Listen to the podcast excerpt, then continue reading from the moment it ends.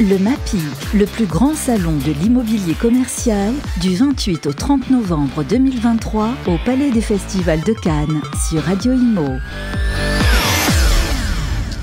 Bonjour, bienvenue à tous, euh, bienvenue sur Radio Imo en direct du Palais des Festivals à Cannes pour le MAPIC, le plus grand salon international de l'immobilier commercial.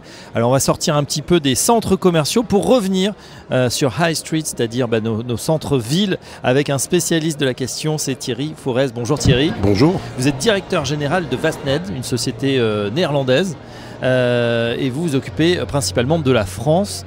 Euh, qu'est-ce qui se passe, euh, Thierry, euh, justement, sur ces centres commerciaux? On dit souvent qu'ils sont, voilà, qu'ils sont un peu boudés, que c'est plus que c'était. Et pourtant, on sent en tout cas en France que l'appétit de consommation est toujours là.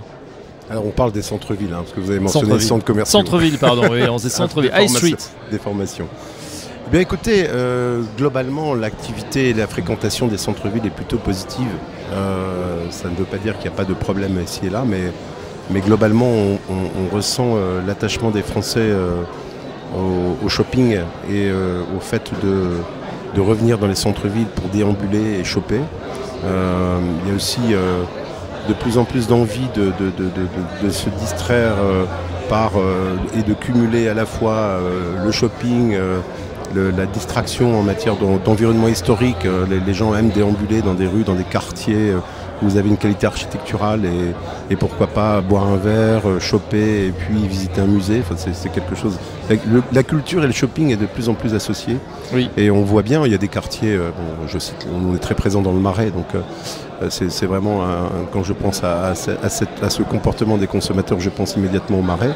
il y en a d'autres, hein, le Vieux-Lille par exemple, aussi euh, Alors, très attendez, restons à Paris, parce que justement, il y a peut-être un contre-exemple et qu'on a cité récemment, c'est pas très loin du marais, justement, la rue de Rivoli, qui, a, qui a perdu effectivement un petit peu. Alors c'est vrai que il y a le flux de circulation qui a été un petit peu empêché, de dire ça comme ça. Il y a beaucoup de vélos en tout cas en ce moment, depuis avec la mandature d'Anne Hidalgo. Mais surtout, on a vu des magasins qui se fermaient. Est-ce que ça va mieux rue de Rivoli? Parce qu'à un moment c'était une rue qui perdait un petit peu en attractivité. Euh, alors nous on connaît bien la rue de Rivoli parce qu'on y est implanté. Hein. On est, ah nos bureaux sont en plein milieu. Euh, non mais notre siège social est rue de Rivoli. on, est, on, a, on a on est propriétaire de l'immeuble 118-120 qui est, qui, est, qui est loué euh, sur la partie commerciale à GD Sport. Alors écoutez, la rue de Rivoli, elle est très longue. Et donc la situation du commerce dans la rue de Rivoli est très contrastée en fonction de la section de la rue de Rivoli où vous êtes. Euh, nous, on a, on a un peu essuyé les plâtres de Rivoli parce que c'est une rue qui a été en transformation pendant de nombreuses années. Il y a eu euh, à la fois le chantier de la Samaritaine, il y a eu euh, la construction de la piste cyclable. Bref, c'était un chantier ouvert pendant des années, des années. Et à contrario, moi je trouve qu'aujourd'hui, enfin je trouve, c'est pas je trouve, je, constate que les flux piétons sont de retour, je constate que euh, la rue est de, mieux en mieux et de plus en plus fréquentée. Je constate que de nouvelles enseignes s'y implantent. Et donc sur la meilleure partie de la rue, euh, je dirais euh, côté Châtelet, euh, je dirais BHV euh, jusqu'à maintenant la Samaritaine, on a vu arriver des enseignes de renom. Alors j'ai en tête Uniqlo, la Samaritaine, Ikea qui a ouvert qui a acheté un immeuble juste en face de la Samaritaine et qui a ouvert un magasin. nous, on a implanté JD Sport. Vous avez actuellement Zara qui est en train d'agrandir son magasin. Donc je ne dirais pas qu'il y a actuellement Redefco qui est en train de restructurer complètement l'immeuble qui abritait CNA, qui est d'ailleurs juste à côté de notre, notre, notre immeuble. J'ai un ami qui me salue, qui me tire la langue. Euh, et donc, en fait, je, trouve que la, la, rue de Rivoli, sur la meilleure section, est au contraire en train de se redynamiser. Il est vrai que lorsque vous passez le BHV et que vous allez vers le Marais, parce qu'on parlait du Marais à l'instant, vous avez toute une partie un peu plus compliquée euh, qui, là, effectivement, souffre d'une vacance plus importante. Mais moi, je trouve que la rue de Rivoli est, beaucoup plus dynamique qu'avant. Donc j'ai un peu un avis euh, différent de ce qu'on entend en tout cas dans sa meilleure section. Il est vrai que tout n'est pas rose rue de Rivoli, parce que, encore une fois, la section après le BHV vers le Marais souffre beaucoup. Mais en tout cas, moi, je, constate un dynamisme certain euh, sur la meilleure section, avec, encore une fois, l'arrivée d'enseignes locomotives qui contribuent, à ce, qui contribuent à ce dynamisme. D'accord, donc on a digéré finalement ces travaux. Oui, oui, on a digéré, honnêtement, et, pour être tout à fait honnête, je ne suis pas un fan de la piétanisation à outrance et j'avais de très très grandes craintes de l'arrêt de la circulation des véhicules. Et en réalité, euh, il y a plus de flux piétons qu'avant. Donc en réalité, euh, la rue de Rivoli, encore une fois sur sa meilleure section, non, j'en fais pas une généralité, Mais sur sa meilleure section, je trouve qu'au contraire, la rue de Rivoli est en train de reprendre une dynamique, euh, une dynamique intéressante. D'accord, bon, bah c'est. En tout cas, ça se vérifie si on se balade. Le... Pas que oui, allez-y, vous verrez qu'il y a du flux. C'est vrai que les trottoirs sont noirs de monde et il faut faire attention à ne pas se faire écraser par, ah, les, vélos, désormais. c'est le, danger principal. Mais on connaît ça de toute façon en Pays-Bas. Hein. Oui. On est en aide du vélo. Euh, le reste, justement, euh, dans d'autres villes de, France, est-ce qu'on observe le même phénomène? Je crois que vous êtes présent à, Bordeaux, à Lille, mais également dans d'autres villes d'Europe. Est-ce qu'on a un, dynamisme accru? Voilà, maintenant que la crise sanitaire est passée, les gens reviennent justement sur le, sur le High Street Écoutez, euh, nous on a la chance, ou la chance on, travaille pour, mais on va finir l'année avec un, ce qu'on appelle le spot occupancy à 100%. alors, je, il y a le financial occupancy, le spot occupancy. Le spot occupancy, c'est simplement les mètres carrés loués, oui. sans aucune relation avec l'impact loyer, c'est simplement toutes les surfaces sont louées à la fin de l'année. Donc je ne peux pas dire que l'activité soit compliquée. Euh, donc ça veut dire qu'il y a euh, un appétit, et fort heureusement, globalement un appétit des enseignes euh, pour le développement. Alors, je lisais un article d'ailleurs chez mon ami Alain Boutini, euh, correspondance de l'enseigne ce matin, ou hier, pardon, qui disait qu'en en fait, il y a 30% des enseignes qui sont implantées en France qui sont encore en mode d'expansion. Donc, ça, confirme ce que je disais, c'est qu'il y a encore énormément d'enseignes, et surtout sur, euh, Paris et sur le High Street, sur les, les grosses villes où on est implanté, qui souhaitent se développer et euh, qui recherche des emplacements. Et donc euh, on a, euh, on ressent, encore une fois, chacun a ses problèmes. On peut peut-être parler des problèmes, mais en tout cas, pour, être, pour être positif, on ressent une vraie dynamique dans, dans l'expansion des enseignes. Alors, Ces enseignes sont internationales oui, alors beaucoup, beaucoup sont internationales. Hein, Vous citer les noms? Oui, bien sûr. J'ai en tête euh, Rituals. Oui. J'ai en tête euh, JD Sport qui, qui, développe différents, euh, différents concepts. Ils sont très euh, J'ai en tête Normal, qui est un concept danois qui est en, pleine expansion. Donc, effectivement, Snipes. Donc, il y a, y a, alors, effectivement, il y a des secteurs qui sont beaucoup plus dynamiques que d'autres. Le sport, notamment. Hein. J'ai cité JD Sport et Snipes, sont deux, deux marques qui se développent dans le secteur du sport. Euh, mais Health and Beauty, hein, Rituals, euh, c'est une success story en France, hein, donc avec euh, des magasins de 150-200 mètres carrés, principalement en centre-ville.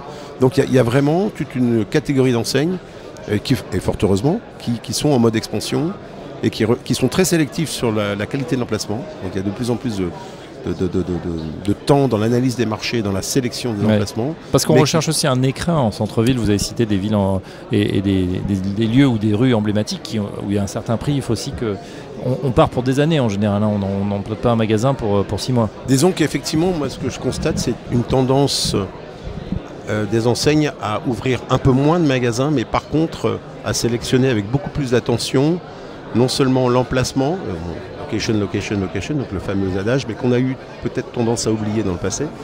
Et, euh, effectivement un environnement, à la fois un environnement euh, architectural et un environnement de marque. Donc, donc dans quel environnement je mets ma marque et avec qui je, euh, quelles sont les enseignes qui sont à côté, quel type d'architecture, euh, etc. On n'a pas forcément envie de se retrouver à côté de l'enseigne discount euh, si on est plutôt sur le milieu de gamme. Sauf si vous êtes dans ce créneau de marché. Bien sûr. Euh, des, enseignes qui sont alors même, vous me parlez du discount, mais même Action ouvre aujourd'hui des magasins de centre-ville ou essaie d'être au centre-ville. et si vous êtes une enseigne positionnée mass market, c'est peut-être pas idiot d'être à côté d'Action. Donc tout dépend, tout dépend de votre positionnement Évidemment, si vous êtes plus euh, dans le luxe abordable ou luxe, vous n'allez pas vouloir être à côté d'Action. Bien sûr. Mais tout dépend effectivement de votre positionnement. Mais effectivement, les enseignes prennent, analysent les marchés de façon beaucoup plus attentive, prennent le temps de la décision. Donc les décisions sont un peu plus longues qu'avant, mais elles sont plus réfléchies, plus analysées mais elle sélectionne avant tout, non pas le nombre, mais la qualité des emplacements. Vous me direz, ça a toujours été le cas, mais c'est encore plus le cas maintenant. D'accord, et vous êtes euh, connaisseur puisque vous avez fait pas mal euh, d'enseignes, hein, de McDo à Starbucks, euh, en passant par d'autres vies que vous avez eues, Thierry Fourez.